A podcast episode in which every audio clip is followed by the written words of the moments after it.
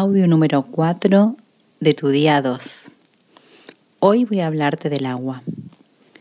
El agua es la savia del planeta, la sangre de la tierra, el elemento que transporta la vida. Es una sustancia que asume múltiples formas. Se reconfigura acorde a las necesidades de su continente.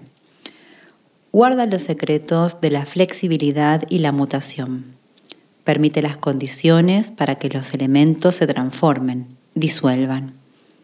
Puede cambiar de estado, ser tan fría como el hielo y tan caliente como el vapor. Milenariamente, grupos humanos en diversos lugares y tiempos utilizaron los baños de purificación, sumergiéndose ritualmente en el agua. No solo se trataba y trata de sumergirse y lavarse, no sino de purificar emociones y pensamientos.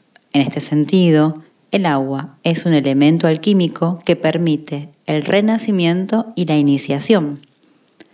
Masaru Emoto tiene varios libros publicados acerca de los poderes curativos del agua, como Los mensajes ocultos del agua, Sanación con los cristales de agua, El mensaje del agua, El poder curativo del agua.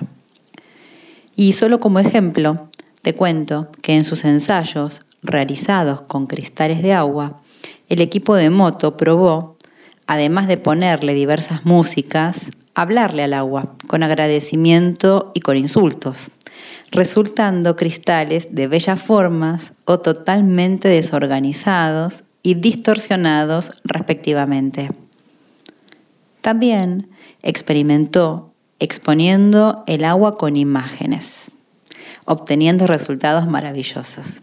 Emoto explica que es posible transmitir información al agua y ella tiene capacidad para retener los datos. Todos podemos hacer esto. Esta información es un patrón, leves ondas de vibración única que llamó ADO, un campo de resonancia magnética.